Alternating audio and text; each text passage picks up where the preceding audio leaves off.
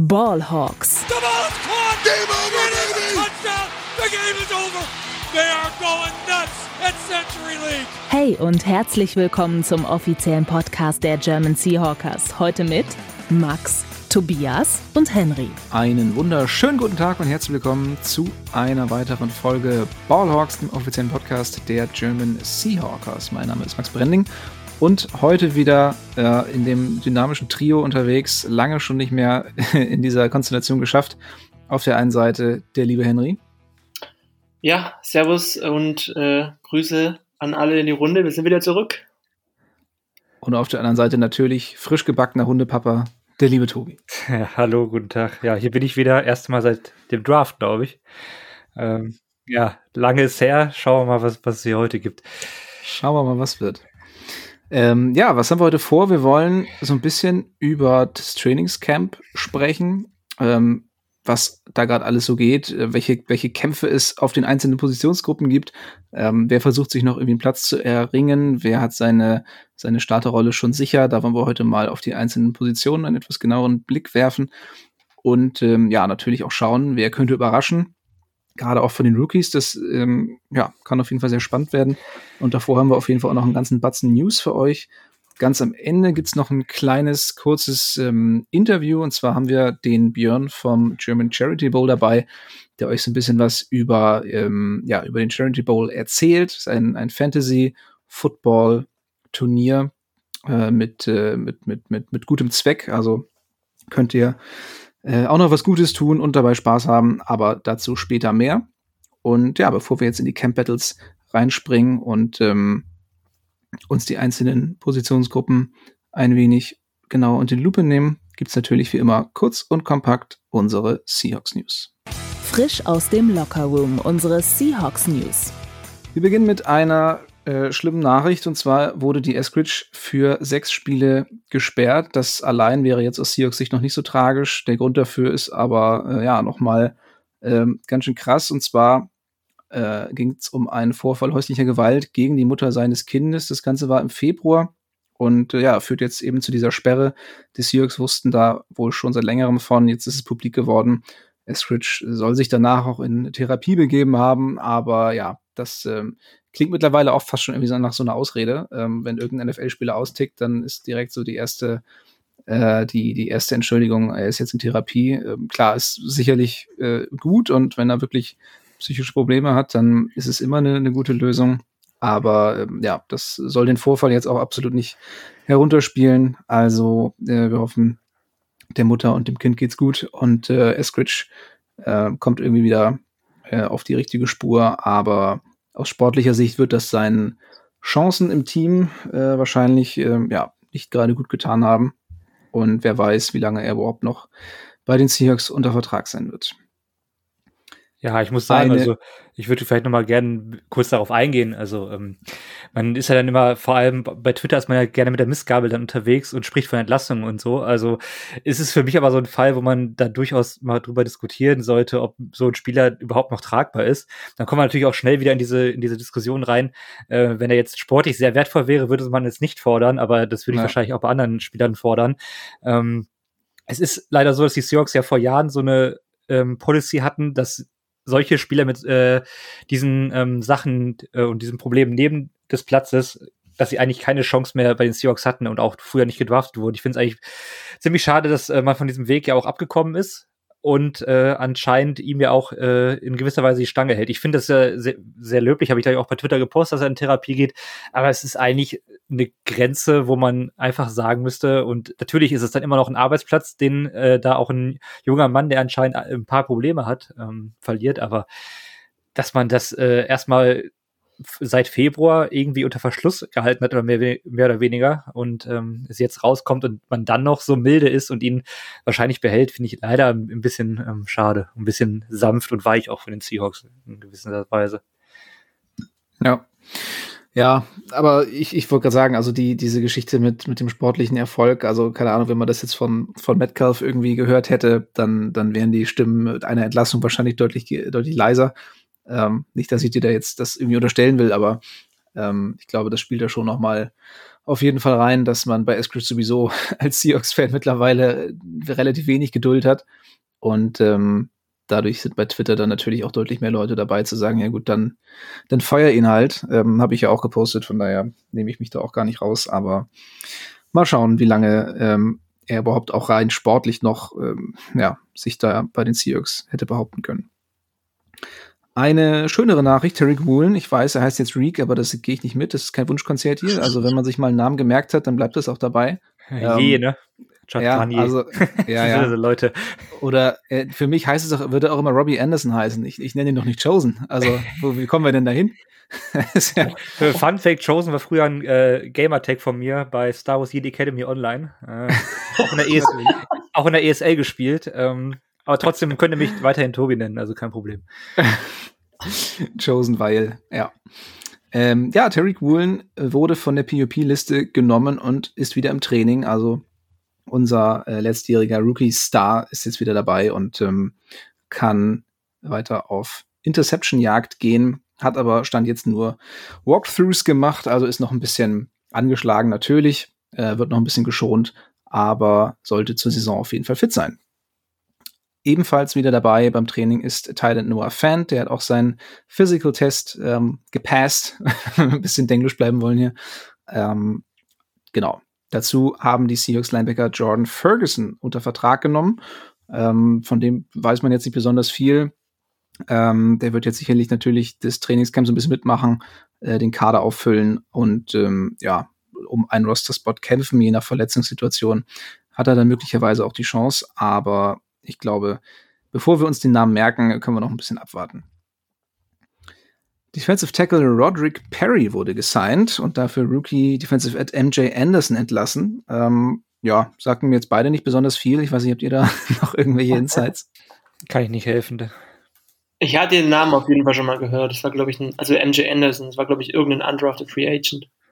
Ja. Äh, Rookie Cornerback Andrew Whittaker ja, wahrscheinlich. Hat sich im Camp die Patellasehne gerissen, ähm, undrafted Free Agent.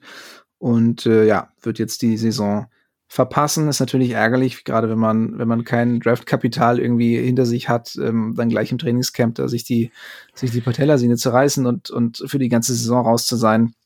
Ähm, das wird seiner Karriere sicherlich äh, nicht, nicht wirklich äh, helfen, aber ja, Daumen sind auf jeden Fall gedrückt. Auch er hat den Namen geändert, heißt es Andrew Undertaker.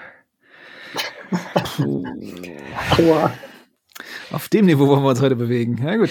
Ja. ähm, ja, der Seahawks Running Back Room ist auch ein bisschen, bisschen wild dieser Tage. Also Kenneth Walker bleibt weiter verletzt und äh, trainiert nicht mit. Dafür äh, Zach Charbonnet jetzt endlich dabei. Äh, Rookie Running Back Hoffnung Kenny McIntosh hat sich allerdings im Mock Game am Knie verletzt und wird auch ein paar Wochen ausfallen. Also es ist, ähm, man, man sollte meinen, so vor der Saison, die Seahawks haben wirklich einen sehr tiefen äh, Running Back Room. Momentan haben aber wirklich haben wir nur Zach Charbonnet und ähm, DJ Dallas. Also ja, wer weiß. Vielleicht kommt da ja noch mal so ein, so ein Sieg Elliott oder so ein Leonard Fournette. Ähm, würde mich tatsächlich nicht völlig überraschen. Die Seahawks haben ja ein bisschen Cap Space freigemacht. Wofür, wenn nicht für einen zusätzlichen Running Back?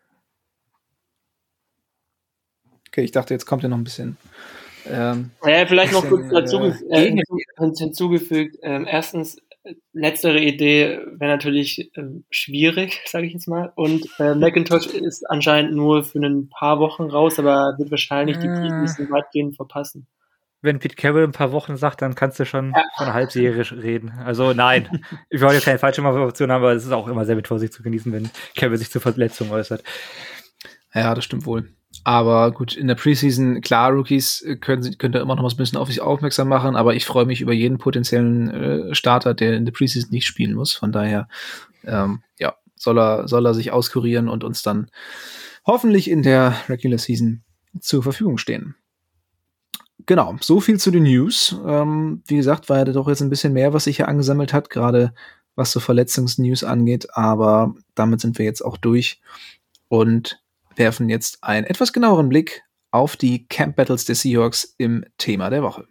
Touchdown Seahawks! Competition Wednesday, das Thema der Woche. Wir haben uns vorgenommen, die einzelnen Positionen so ein bisschen äh, durchzugehen und starten natürlich bei äh, Quarterback. Und ähm, ja, da ist Geno Smith natürlich der unangefochtene Starter, wobei, Tobi, du ja auch durchaus ein großes Herz für Drew Lock hast. Ähm, Wäre es für dich völlig überraschend, wenn er, wenn er Gino den äh, Starterposten doch noch abnehmen sollte? Natürlich nicht. Ich habe heute ein bisschen angefangen, äh, auf Twitter zu hypen, aufgrund einer einiger Szenen, die er da irgendwie ähm, im Trainingcamp gemacht hat. Also ein paar gute Würfe oder auch ein äh, netter Scramble, aber ähm, er wird mit einem zweiten Team spielen und er wird dann auch gegen ein zweites Team spielen und ähm, die Seahawks Defense davon das zweite Team ist jetzt nicht gerade das Qualitätsmerkmal, was wir suchen. Ähm, nee, aber ich mag Locke irgendwie einfach. Ähm, und ich glaube, ist ein ganz ordentlicher Quarterback Nummer zwei für uns. Ähm, wird er wahrscheinlich das Feld sowieso nicht sehen, aber ich weiß nicht, irgendwie hat er bei mir der Sympathien gewonnen und ähm, ja, zeigt halt ab und an mal ein paar Plays, ähm, was ich dann immer ganz, ganz schön finde für, für so Spieler aus der zweiten Reihe, die dann ähm, ja da nicht komplett verloren wirken. Das ist ja ähm, letztes Jahr total aufregend gewesen, dieses Quarterback-Battle und dieses Jahr hat man davon ja gar nichts mehr und es ist wieder Business as usual seit 2012 komplett langweilig und man weiß, wer die Nummer eins ist und ja, mit Lock hat man den klaren Backup. Holton Alice spielt ja auch noch auf Quarterback bei uns, aber ich glaube, allenfalls wird er in den Practice Squad aufgenommen. Ähm, naja, ich bin gespannt, ähm, ja, wie, wie die sich noch in der Preseason zeigen, beziehungsweise auch wie viel Playing Time dann beispielsweise Gino Smith überhaupt bekommt. Also ich hoffe persönlich nicht so viel. Ähm, das soll lieber True Lock und Holden alles ein paar mehr Snaps, Snaps bekommen. Ähm, True Lock dann halt 2028 der natürliche Nachfolger von Gino Smith, ne? Äh, wie macht Gino sich denn im, im Trainingscamp? Also, ich habe heute einen schönen Wurf gesehen auf, auf Metcalf in die Ecke der Endzone. Haben wir bei, bei Twitter ja. auch, ähm, äh, bei X, bei X natürlich repostet, wie es jetzt heißt. Ähm, ja. Henry, hast du da ein bisschen Infos, ähm, wie, wie Gino so aussieht?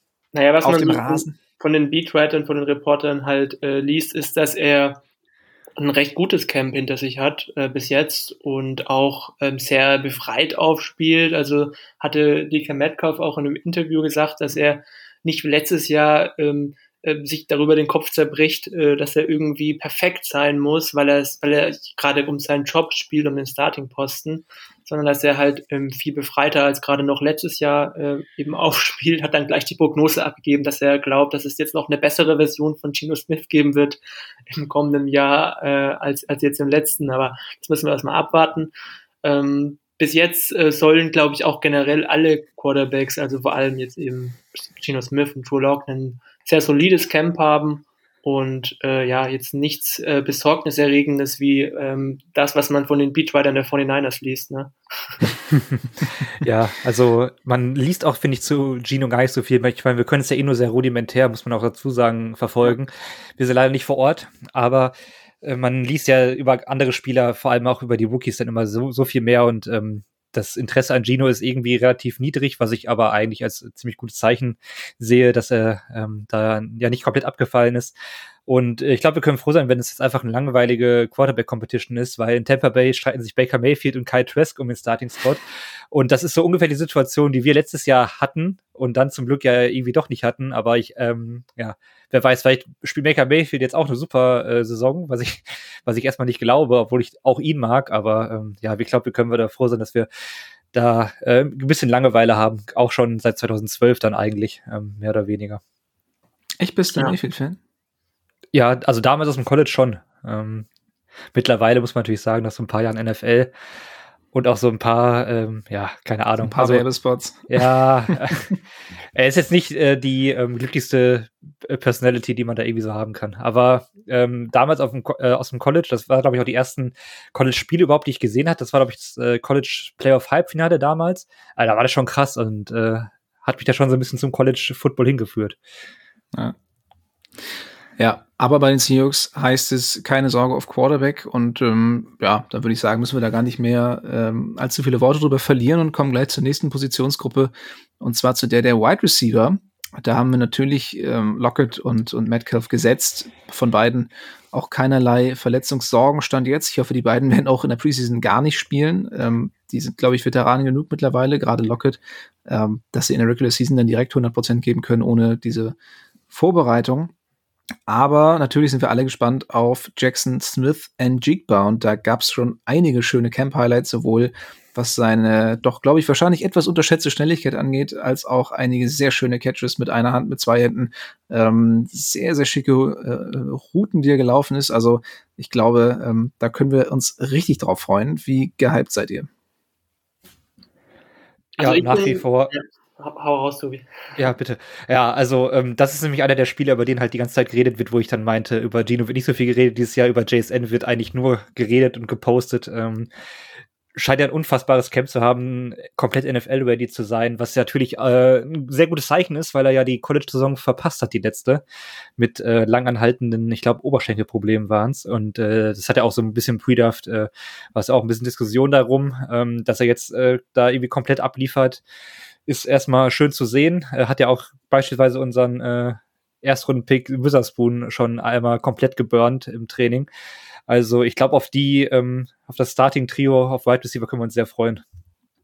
Ja, und was, was auch cool ist, ist ja, dass, dass er auch in diesem Mock-Game der Seahawks auch direkt dann der Starting ähm, Wide Receiver war. Also ich glaube, der Coaching-Staff, der vertraut ihm da auch, glaube ich, komplett. Und ähm, man, man liest eigentlich auch von, von den Reportern auch eigentlich nur das, was wir die ganze Zeit schon gedacht haben, dass Jackson Smith ein Jigba halt ist, dass er diese ähm, flexible Slot-Receiver ähm, ist, der halt einfach äh, Plays macht und glaube ich auch in der Regular Season direkt schon ab Woche eins machen wird. Ähm, und ich glaube, dass er auch als einer der wenigen Rookies direkt einen relativ ähm, großen Impact auf die Seahawks beziehungsweise auf die Seahawks Offense äh, eben haben wird. Und deswegen bin ich da echt optimistisch und habe schon ja ein gewiss, gewisses Maß an, an Hoffnung, die ich da in ihn reinsetze, äh, weil, wie gesagt, ähm, es ist eigentlich so wichtig, da einen guten dritten Receiver noch zu haben. Und dieses Trio, das macht schon echt richtig Lust auf die neue Saison, wenn man das so auf dem Papier liest. Ne? Ja. Ja, ich glaube tatsächlich, also wenn der fit bleibt, geht die Bastgefahr äh, gefühlt gegen null. Also ich weiß, ich bin mir so sicher, dass der, dass der geil wird und dass die, ähm, dass die Offense äh, gut klickt und gut funktionieren wird mit den dreien. Also ähm, ich habe auch richtig Bock einfach auf die, auf die Saison, zumindest auf die offensive Seite der Saison. Ähm, hinter den dreien, wir haben ja eben gehört, Eskridge jetzt erstmal sechs Spiele raus. Ähm, kann sich da irgendjemand so ein bisschen durchsetzen? Wie ist da der Stand der Dinge? Also bei Eskridge ist ja so, dass er ja anscheinend auch ein relativ gutes Camp gehabt haben soll, ne?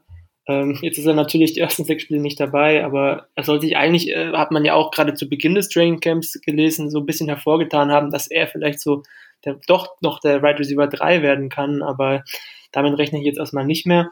Ähm, macht rein sportlich jetzt trotzdem ein bisschen Mut, würde ich sagen, dass, dass er ein gutes Training Camp hatte bis jetzt. Dahinter sind halt noch so Leute wie der Ricky Young, äh, Matt Landers, falls man den kennt. Ähm, äh, dann gibt's noch Jake Bobo, der Undrafted Free Agent von UCLA, der ja ein sehr gutes Camp haben soll. Und äh, ich glaube, es war ja der Spieler, Tobi, korrigiere mich gerne, der, glaube ich, einen sehr, miesen, sehr miese Combine-Werte hatte damals und deswegen auch aus dem Draft dann gefallen ist der hat sich jetzt auch im Camp und auch in diesem Mock-Game total hervorgetan, hat da die meisten Catches gefangen in, in, in diesem Mock-Game, äh, Game-Winning-Touchdown und hat halt anscheinend eine sehr gute Connection zu den beiden Backup-Quarterbacks, weil er spielt halt trotzdem natürlich fast ausschließlich mit dem Second-Team und ist wohl auch der einzige undrafted Free Agents, bei dem es gerade so am wahrscheinlichsten ist, dass er auch ähm, dann das 53er-Roster eben äh, schafft. Hm. Jake Bobo habe ich ja in der Draft Recap mal kurz angesprochen. Ähm, wie du sagtest, UCLA und ähm, eingängig geschaut habe ich jetzt nicht. Und athletische Profil weiß ich jetzt aus dem Kopf gerade nicht mehr, war aber kein besonders herausragendes. Ähm, man hat dann halt, äh, wenn man ähm, zum Beispiel, ach, wer war nochmal der UCLA Quarterback, den ich da mir wahrscheinlich angeguckt habe? Dorian Thompson Robinson, oder? Ja, genau der. Ähm, dann hat man halt Jake Bobo öfter mal gesehen, äh, war die erste Anspielstation von ihm.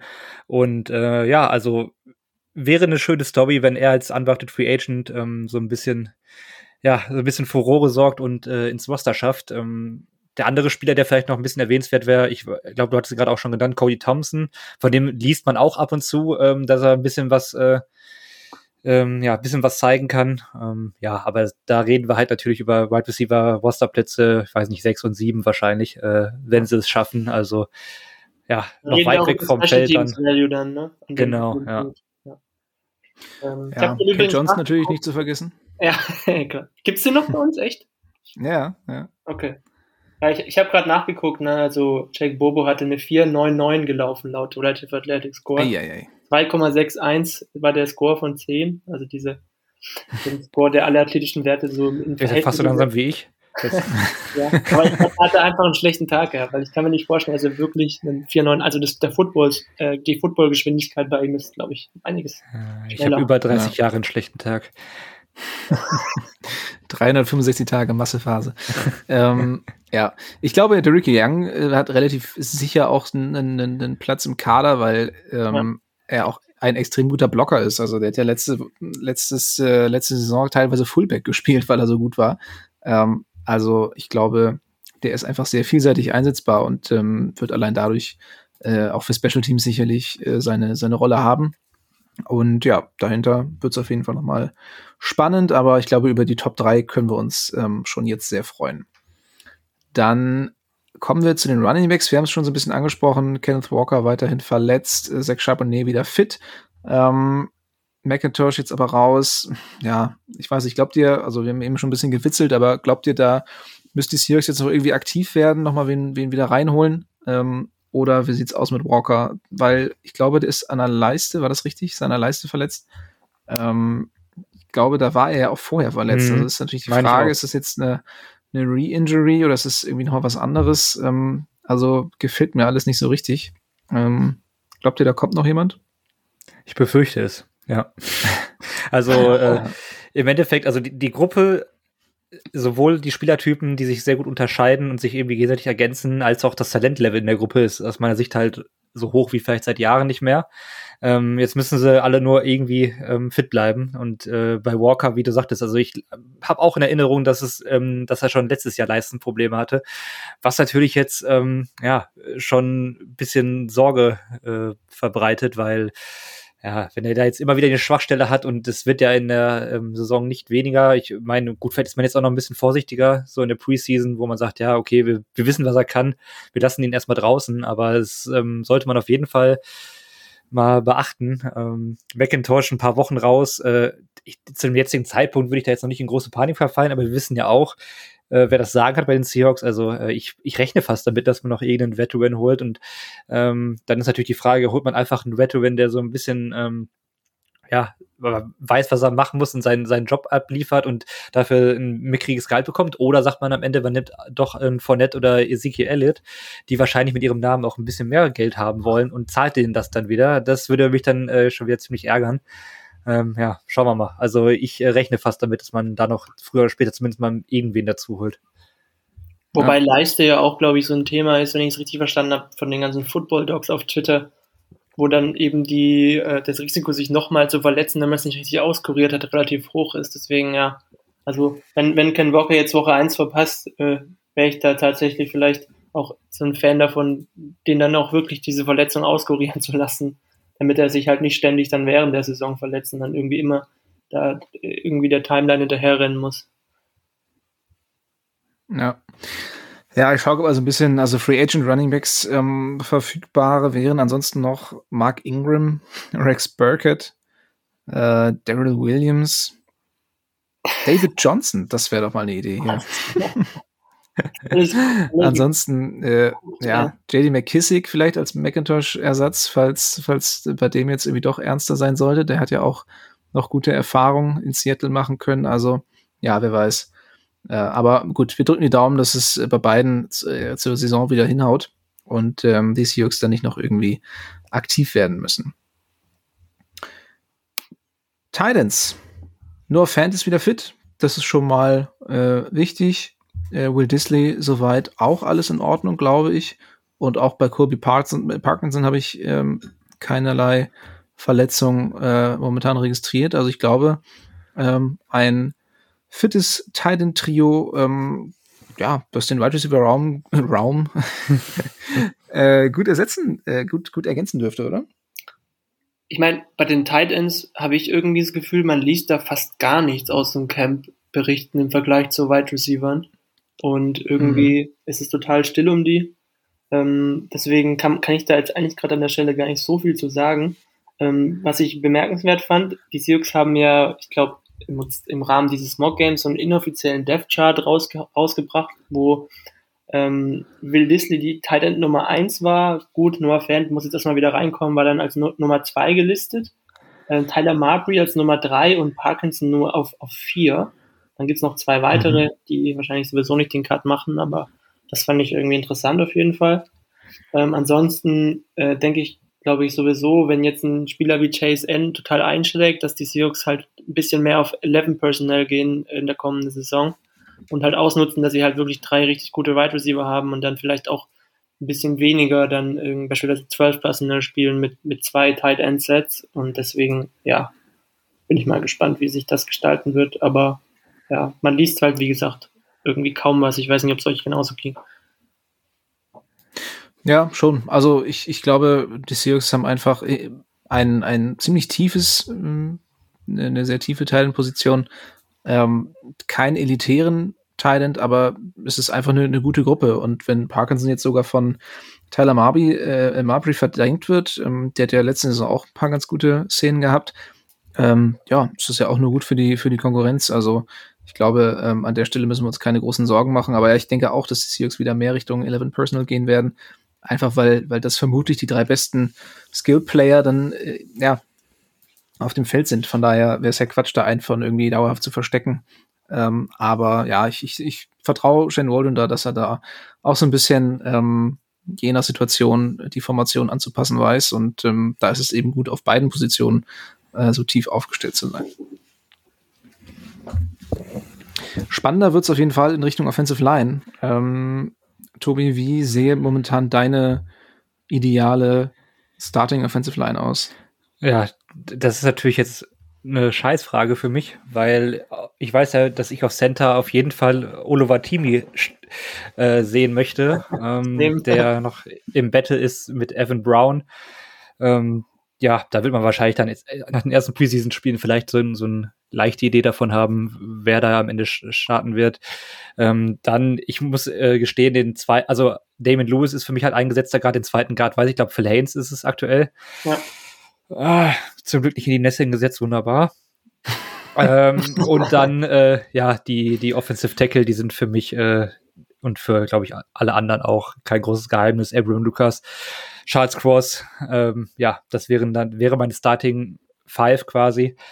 Ähm, weil Oliver Timi ist für mich eigentlich der, der Fall der, dass wenn er nicht frühzeitig startet, also entweder halt zu Beginn der Saison oder in, nach den ersten Wochen dann die Wachablösung macht. Ähm, mhm. Ich glaube, aus dem Spieler wird man halt nicht viel Entwicklung rausbekommen. Also wenn man ihn jetzt nicht ähm, nach vier College-Jahren ähm, und mit der Athletik, er hat halt nicht mehr viel äh, Spielraum, äh, ihn nicht als Starter sieht, dann wird er es wahrscheinlich relativ äh, wahrscheinlich nicht mehr werden. Und äh, deswegen wäre ich auch dafür, dass man ihn dann direkt in Woche eins reinschmeißt, jetzt äh, so äh, vor ein paar Wochen vor der Saison wäre das so mein, mein Take dazu.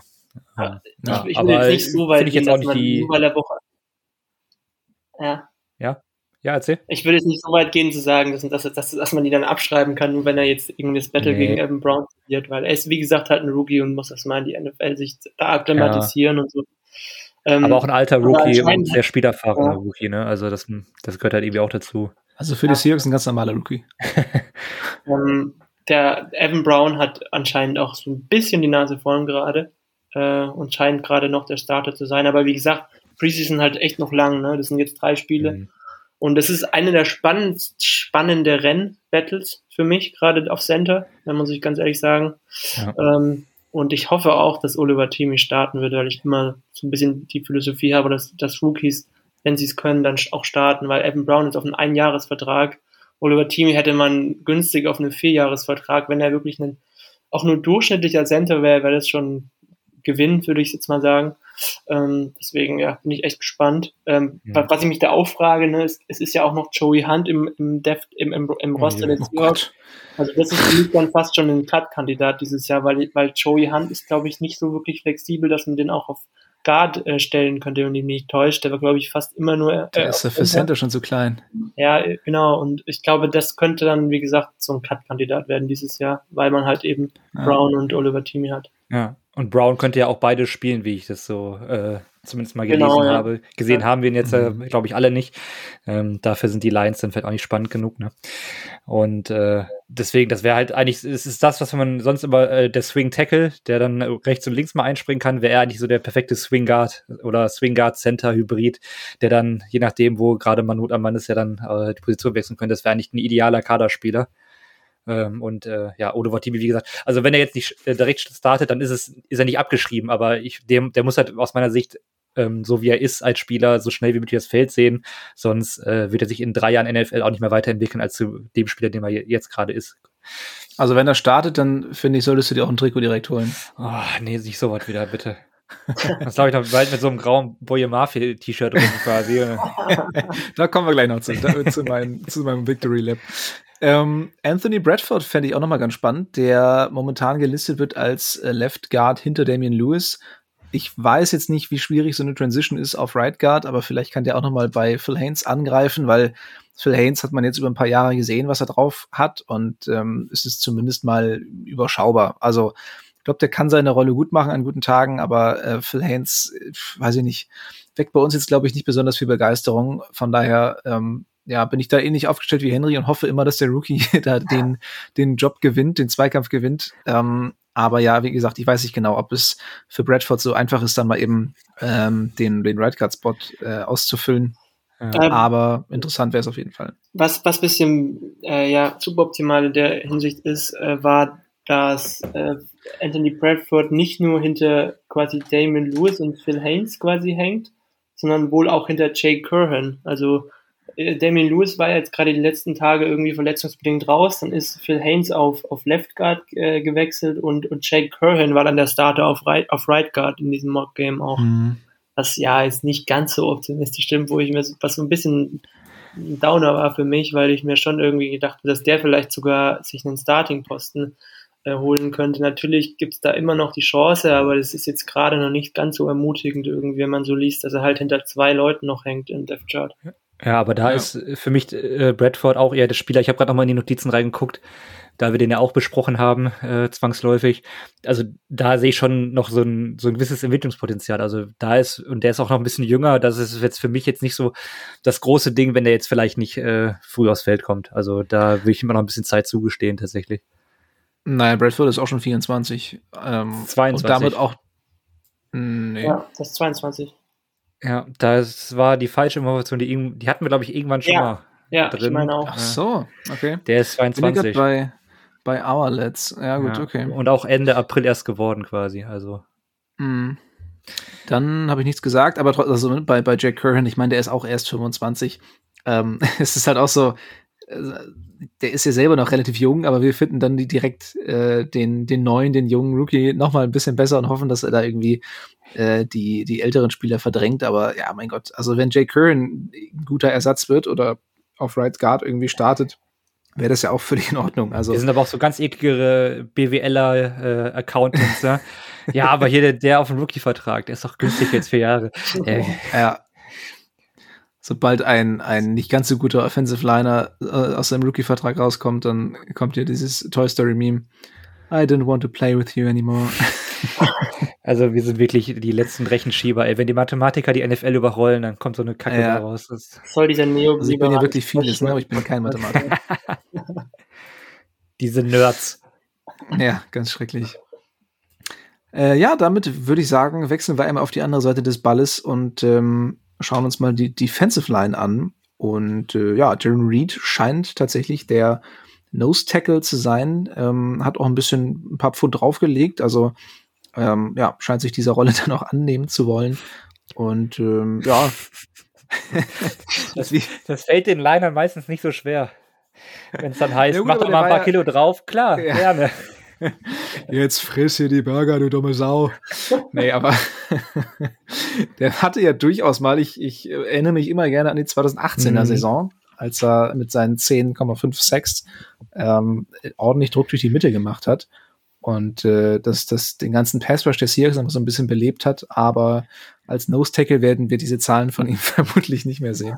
Aber ja, Hauptsache irgendjemand besetzt halt den Posten, weil da sind die Seahawks jetzt auch nicht so dicke besetzt. Ich bin auch irgendwie noch skeptisch. Also ich will das erstmal sehen, dass er dann auch wirklich den Posten so gut ausfüllt wie beispielsweise in den Al Woods. Bin ich mal gespannt, muss ich sagen. Also ja. Tackle ist für mich so ein Spot, der so ein paar Fragezeichen noch für mich hat mit den Spielern, die da gerade eben äh, ja, dort starten sollen, beziehungsweise hinter Reed ist dann direkt schon ein Rookie mit Cam Young. Ähm, na, mal gucken. Ja. Ja, wobei Cameron Young, der hat sicherlich auch Potenzial, habe ich ja meine. Ja, klar, will ich gar nicht, ähm, aber das ist halt mein, ein Rookie. Mein Artikel drüber geschrieben. Oder Brian, Brian Monet haben wir auch noch. Ich glaube, wir quatschen gerade die ganze Zeit so übereinander, weil, weil deine Tonqualität so dermaßen schlecht ist, Henry. Ähm, dass äh, man dich gar nicht richtig hört und darum rede ich einfach über dich rüber. Es tut mir leid. Oder dein spanisches Internet äh, gibt den Geist auf. Man weiß Beides, glaube ich. Ja. Also für alle, die sich das mit anhören müssen, ähm, wir bitten hier einmal äh, herzlichst um Verzeihung. Auch für uns ist es ja Preseason jetzt gerade, ne? Wir müssen ja auch erstmal wieder reinkommen. Also. Ja, ist richtig. Es wird schon für, alle wieder. Die, ist für uns alle die erste Stunde. Ja. Neues Mikro ist schon auf dem Weg. Ne? Ja, sehr schön. Ja, wollen wir uns den Edge-Verteidigern widmen? Ja. Äh, du hast das jetzt einfach Boye Mafe Season. Ah. Max? Ja, bitte, Max. Was denn? Du hast jetzt einfach Draymond Jones übersprungen. Okay. Hier steht nichts zu Draymond Jones. ja, aber er spielt ja bei den Seahawks und er wurde verpflichtet. Ja, aber was willst du, wenn es keine, keine News über Leute gibt, was sollst du da groß über sie reden? Also der wird natürlich starten äh, in, der, in der Line, aber hm. habt ihr irgendwas über den gehört? Also Nein. Er war wohl gut gegen, gegen die Second String O-Line in dem Mock-Game. ja, davon gehe ich aus. Also dann, Alles. dann wäre das Free Agent Signing auch komplett äh, wieder in die Binsen gegangen. ja. Das lassen, wir alles drin, das lassen wir alles drin. Draymond Jones gepancaked von Kendall Randolph. Von Joey Hunt. Oh Gott, oh Gott, oh Gott. Ja, das wäre noch schlimmer. Nein, also ja, Henry ist richtig. Draymond Jones spielt auch für die Seahawks und ähm, macht seine Rolle sehr gut gegen die Second String Offensive Line. Danke für diesen Einwurf. Und ihr dachtet, Undertaker Mann. ist der Tiefpunkt der Folge. Also. Ja, ich wollte gerade ich wollte gerade meine Boy Murphy Season einläuten und dann kommt er da mit Draymond Jones um die Ecke. Das ist halt wirklich eine Frechheit. Also, Boy Murphy, ja, laut Pete Carroll einer der Spieler mit dem ähm, mit der größten Verbesserung im Vergleich zum ersten Jahr. Und das muss schon was heißen, weil im ersten Jahr war er schon herausragend. Ähm, und ich glaube, da können wir uns sehr drauf freuen über diese Entwicklung. Äh, Boy Murphy stand jetzt äh, neben Uchenna Rosso der zweite ähm, Edge Rusher beziehungsweise Outside Linebacker, der dann eben äh, hauptsächlich hoffentlich im Pass Rush involviert sein wird. Äh, das Ganze vor einem gewissen Daryl Taylor und auch vor Rookie Daryl Hall, also äh, Derek Hall, Entschuldigung. Ähm, ja, mich überrascht es nicht. Ähm, wie sieht's bei euch aus? Ja, also ähm, ich glaube, es ist, es ist mir gar nicht so wichtig, also wer da quasi der zweite Starter ist. Also in Wusu ist halt äh, die klare Eins bei uns. Ähm, ihr hattet das ja schon in diesem, dieser Recap-Folge, glaube ich, mit Yannick. Äh, Max hat es ja schon besprochen. Das ist leider unsere Eins, ist nicht unsere Zwei, weil wir noch eine bessere Eins haben. Dann wäre halt überragend gut. Ja. Ähm, ich glaube, diese Line kommt auch wieder viel über die Rotation. Ähm, oder ich hoffe, dass sie viel über die Rotation kommt.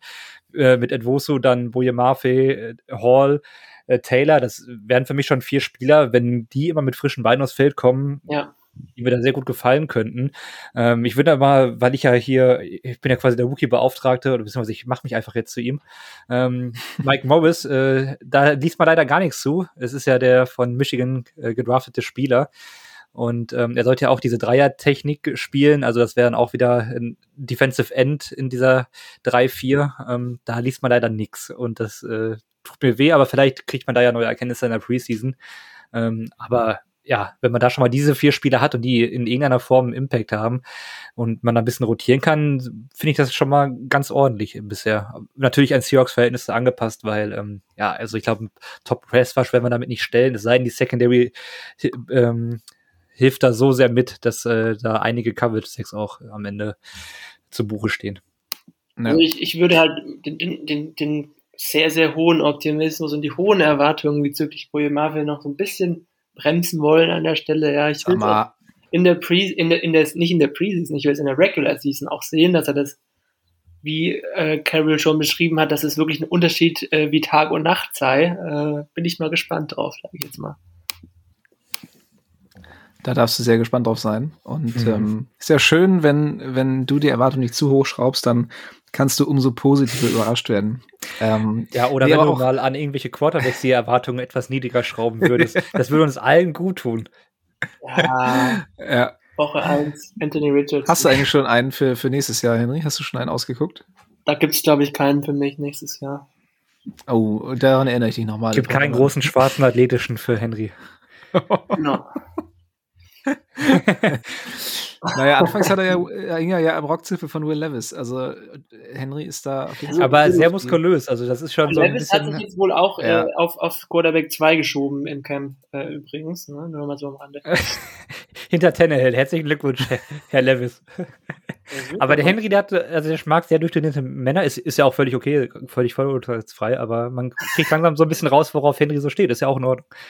Ja, jetzt weiß ich auch, warum du mal am Pumpen bist. Äh, ja, ja. Ist ja irgendwie mit Proteine. Super. Ähm, nee, aber wie du sagtest, Mike Morris, ähm, ich, ich freue mich auch total auf die Preseason, einfach um diese ganzen Rookies und, und Jungspieler dann mal live sehen zu können, beziehungsweise ich werde es mir nicht live angucken, weil die Uhrzeiten absolut unchristlich sind für uns äh, hier im, äh, in Mitteleuropa aber auf jeden Fall in, in Real Life, denn die Preseason ist ja kostenlos über The Zone zu sehen, im Gegensatz zu dem Rest von diesem Halbsabschneiderladen hier. ähm, genau, von daher, ich freue mich sehr auf die Preseason, ähm, einfach um mal zu schauen, wie die Rotation ausschaut und ähm, wer da am Ende eventuell die Nase vorn hat. Dann äh, schauen wir mal auf die Inside-Linebacker und da werden die Sorgenfalten, glaube ich, ein bisschen tiefer. Mhm. Ja, Jordan Brooks nach wie vor ähm, nicht dabei auf PUP, also physically unable to perform und man hört auch nicht wirklich was Neues. Also ähm, ob er fit sein wird für die für die Regular Season, daran darf stark gezweifelt werden. Und äh, ja, dann haben wir da Bobby Wagner, der eine gute Saison in LA hatte, allerdings in einer sehr limitierten, reduzierten Rolle. Und dann haben wir Devin Bush, der ja seit seinem Pick in der ersten Runde irgendwie bei den Steelers bislang ziemlicher Bast war. Also wie sorgenvoll schaut ihr auf die Position des äh, Off-Ball-Linebackers? Ehrlich gesagt gar nicht. Weil ich glaube, dass äh, Wagner und eventuell auch Bush zumindest die Rolle passabel spielen können. Also Wagner wenn er nicht großen Coverage muss, äh, traue ich ihm das sogar ziemlich gut zu. Äh, bei Devin Bush muss man natürlich äh, so ein bisschen bisschen, sah, äh, bisschen, bisschen sehen, aber ich glaube, dadurch, dass wir, ähm, ich glaube, mit sehr viel Cornerbacks immer auf dem Feld stehen werden und vielleicht ein äh, Jamal Adams öfter in die Box stellen, dass das Linebacker-Thema gar nicht so ein großes ist eigentlich. Also. Nein, der muss auch erstmal wieder fit werden. Ja, also, ist richtig, aber bevor ich, man ihn da. ich mache mir da gar nicht so große Sorgen um diese, um die Linebacker-Position. Also ähm, ah, ich schon ein bisschen, muss ich sagen. Ist auch nicht so die wertvoll, also ist auch nicht die, so die wertvollste Position in der Defense. Und ich glaube, wenn das Scheme endlich mal ein bisschen besser ähm, ja, äh, umgesetzt werden würde und vielleicht auch mit zum Beispiel Draymond Jones ähm, da äh, auch mal, weiß nicht, auch mal ein bisschen Hilfe für die Linebacker kommt oder aus der D-Line und ähm, ja, also ich habe da jetzt irgendwie keine so großen Sorgen über die Linebacker. Ich glaube, da reden wir auch immer etwas zu viel drüber. Die ja. Situation ist nicht mehr so wertvoll in der NFL, dafür kann man mich jetzt auch wieder dünchen, aber ähm, ich glaube, man kann das auch anders äh, irgendwie auffangen.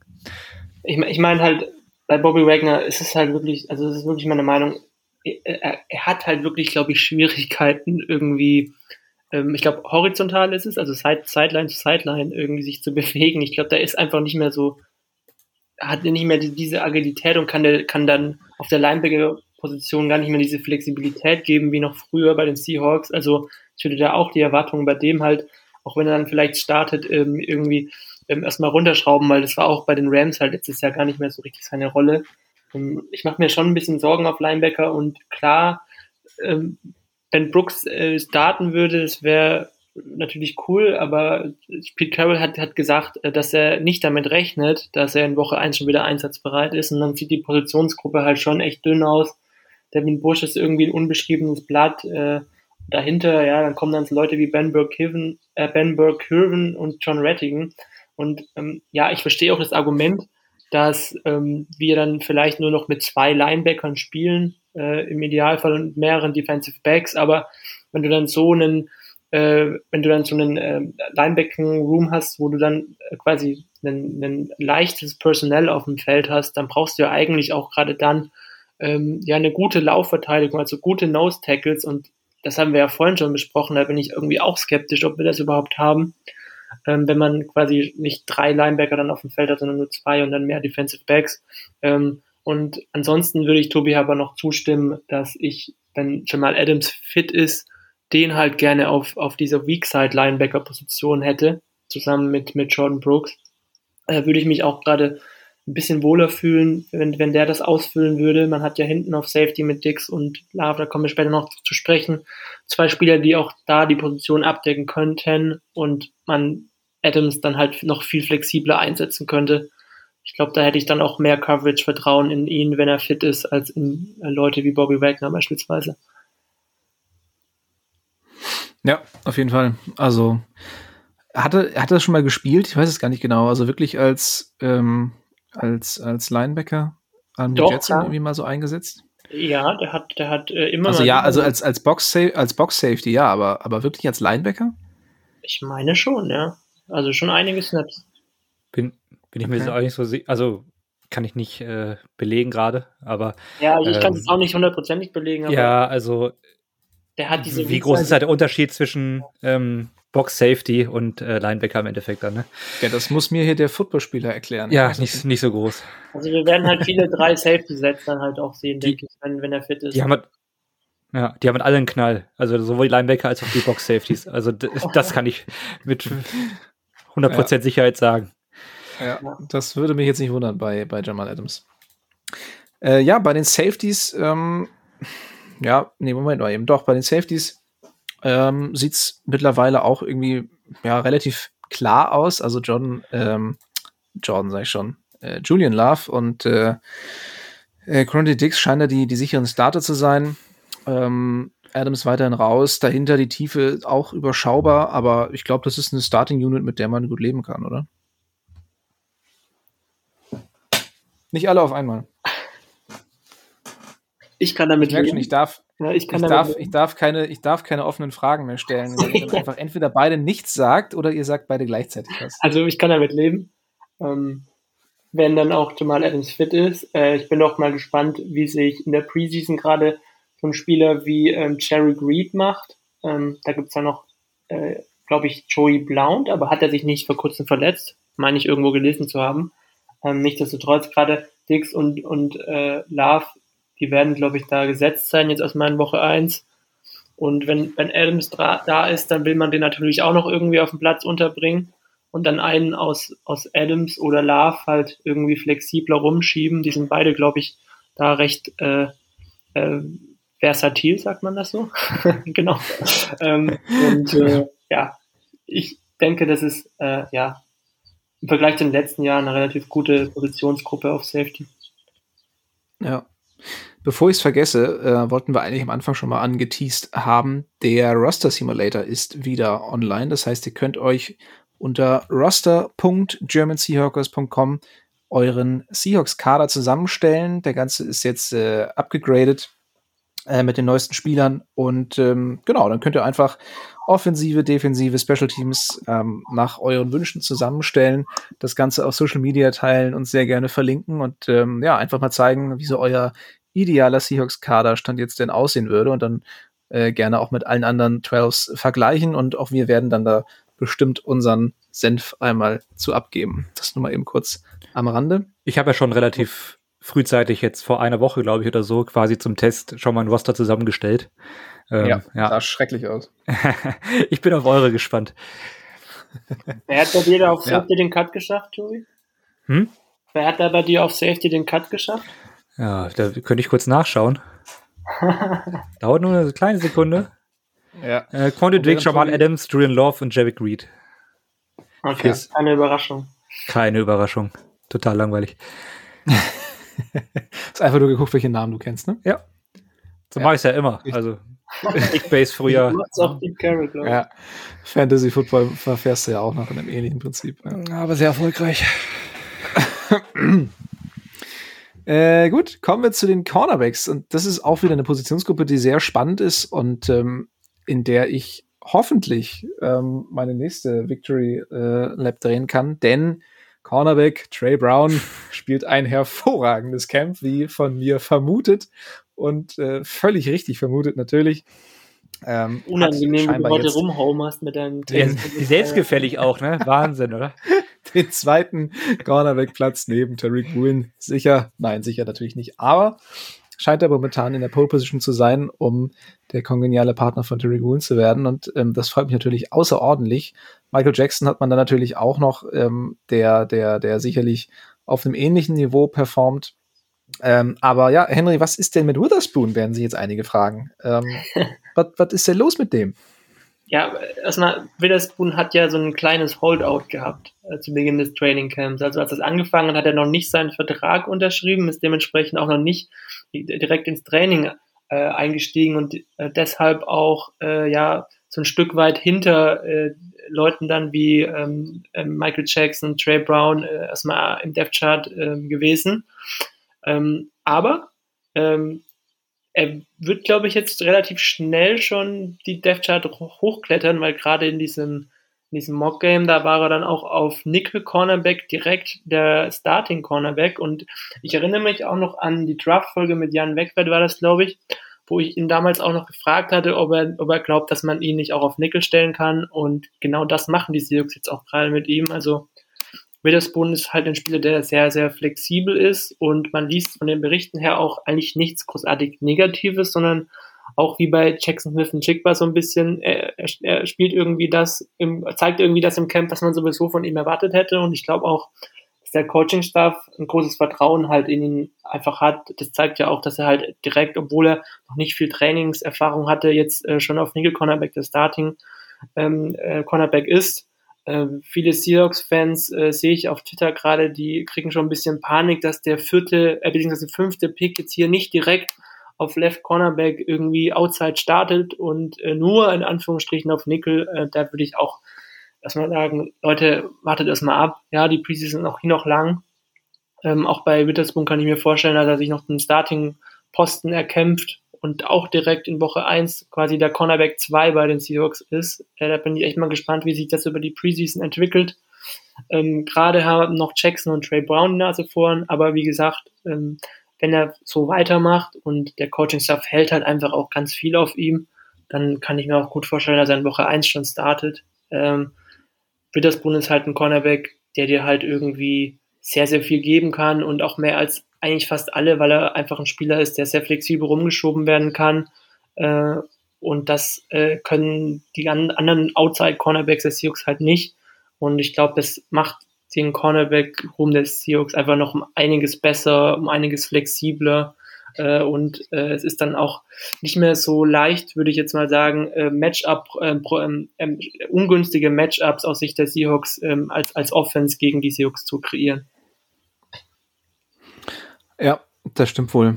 Ähm, aber ich glaube, viele werden sich jetzt auch fragen, was passiert denn mit Kobe Bryant? Äh, falls Witherspoon tatsächlich jetzt irgendwie im, im, Slot, also als Nickelback starten sollte, ähm, ist dann, ist dann seine, seine Zeit irgendwie als Starter schon vorbei oder, oder wird er eventuell in Richtung der Safeties nochmal ein bisschen stärker eingebunden? Weil ich habe viele Leute gesehen, die sich auch irgendwie schon ein, ein Kobe Bryant Jersey gegönnt haben. Ähm, wahrscheinlich, weil sie den Namen irgendwie cool fanden, aber äh, ist seine Zeit damit jetzt irgendwie schon so ein bisschen, ja, nicht direkt vorbei, aber wenn Witherspoon ihm jetzt den Rang abläuft, wird es wahrscheinlich ein bisschen schwierig, oder?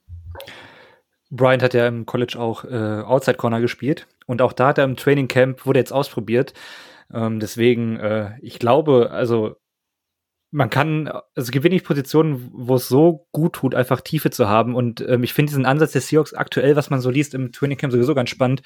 Wir hatten da auch vor ein paar Tagen schon mal ähm, so ein bisschen drüber geschrieben. Ähm, dass äh, Bryant mal außen gespielt hat, Witherspoon mal in der Mitte und äh, man, ich glaube, äh, ich hat auch sogar Ray Brown nicht sogar schon mal Inside im Slot gespielt. Also man versucht da, glaube ich, momentan ähm, mal zu sehen, wer irgendwie flexibel ist, dass man auch die ganzen Coverages und die Packages, die man hat, also das Personell, was dann aufs Feld kommt, dass der Gegner eigentlich nicht mehr sofort weiß, okay, ähm, wir haben es mit den Matchups zu tun oder, oder mit denen, äh, so werden die das jetzt verteidigen, sondern man äh, ja, hat dann im Idealfall drei Cornerbacks auf dem Feld und ähm, am Ende weiß der Gegner nicht, okay, wer spielt außen, wer spielt innen oder wer deckt welche Seite. Ähm, ich meine, gut, vielleicht wird Woolen seine, seine Stammseite behalten.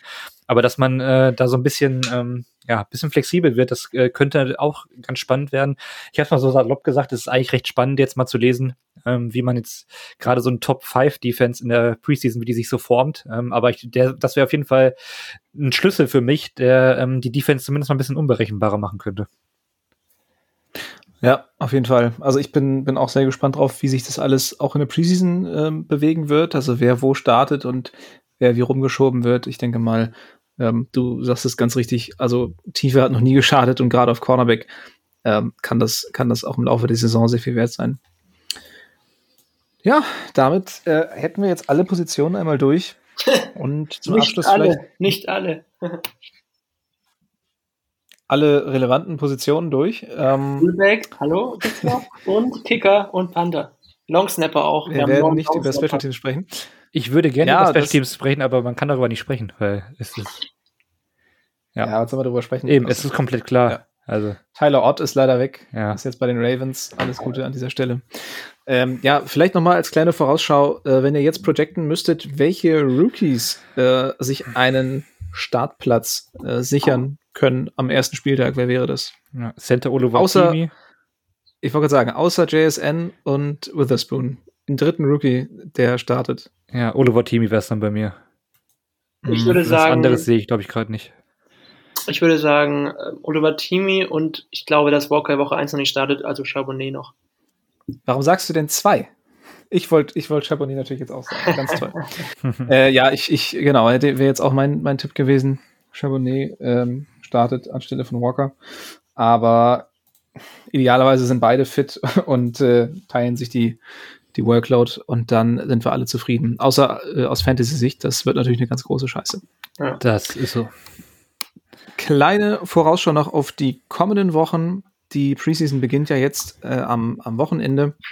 Und zwar die Seahawks starten in der Nacht von Donnerstag auf Freitag gegen die Vikings. Ist das richtig? In der Nacht von Donnerstag auf Freitag schon? Ja.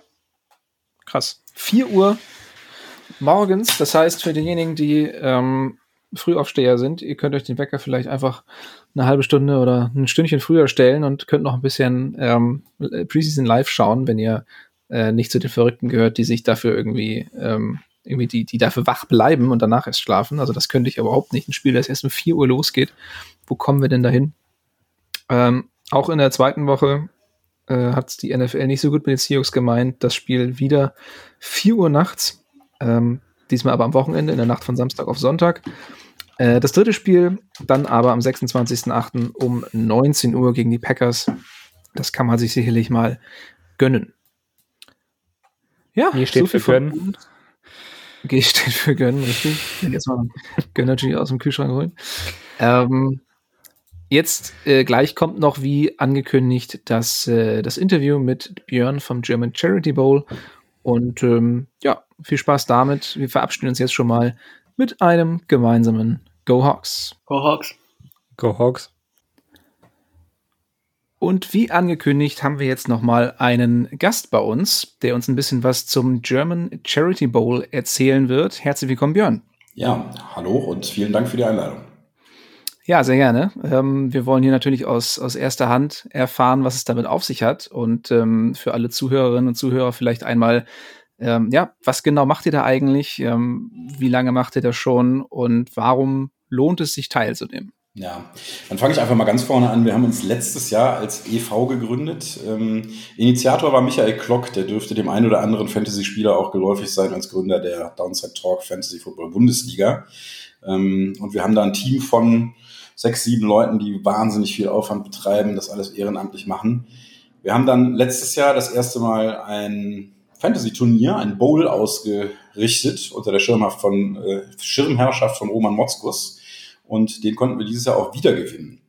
Ich erkläre mal, wie der Bowl so funktioniert. Im Grunde geht es darum, Fantasy und den guten Zweck zusammenzubringen. Und dafür richten wir eben jetzt jährlich den sogenannten German Charity Bowl aus.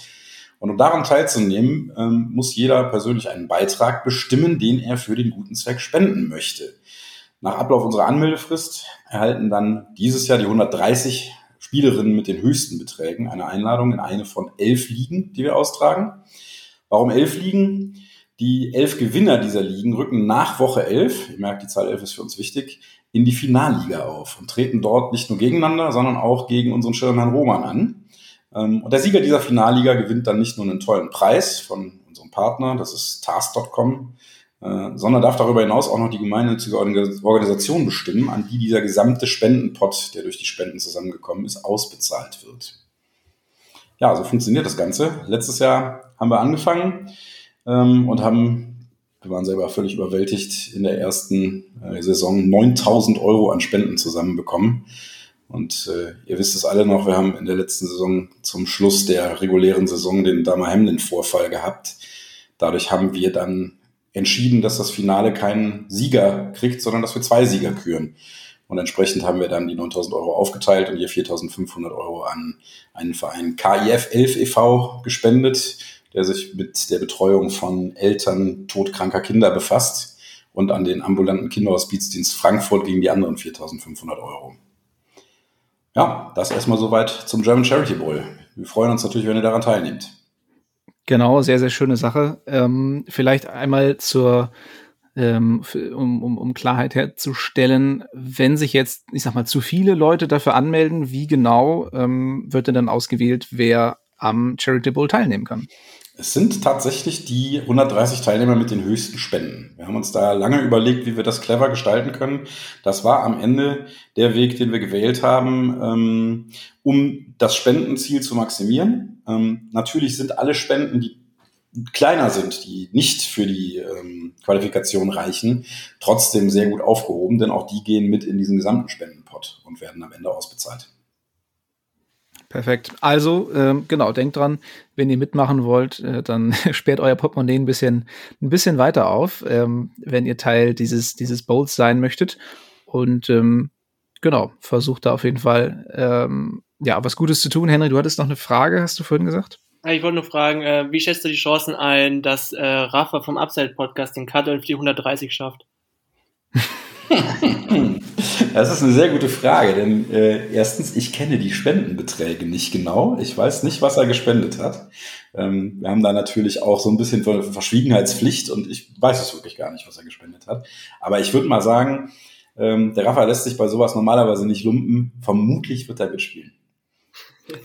Weißt du, weißt du, wo der Cut letztes Jahr war? Also wie viel man spenden musste, um äh, einen Startplatz zu bekommen? Ja, das weiß ich, aber da haben wir uns darauf geeinigt, dass wir das eben gerade nicht gut tun.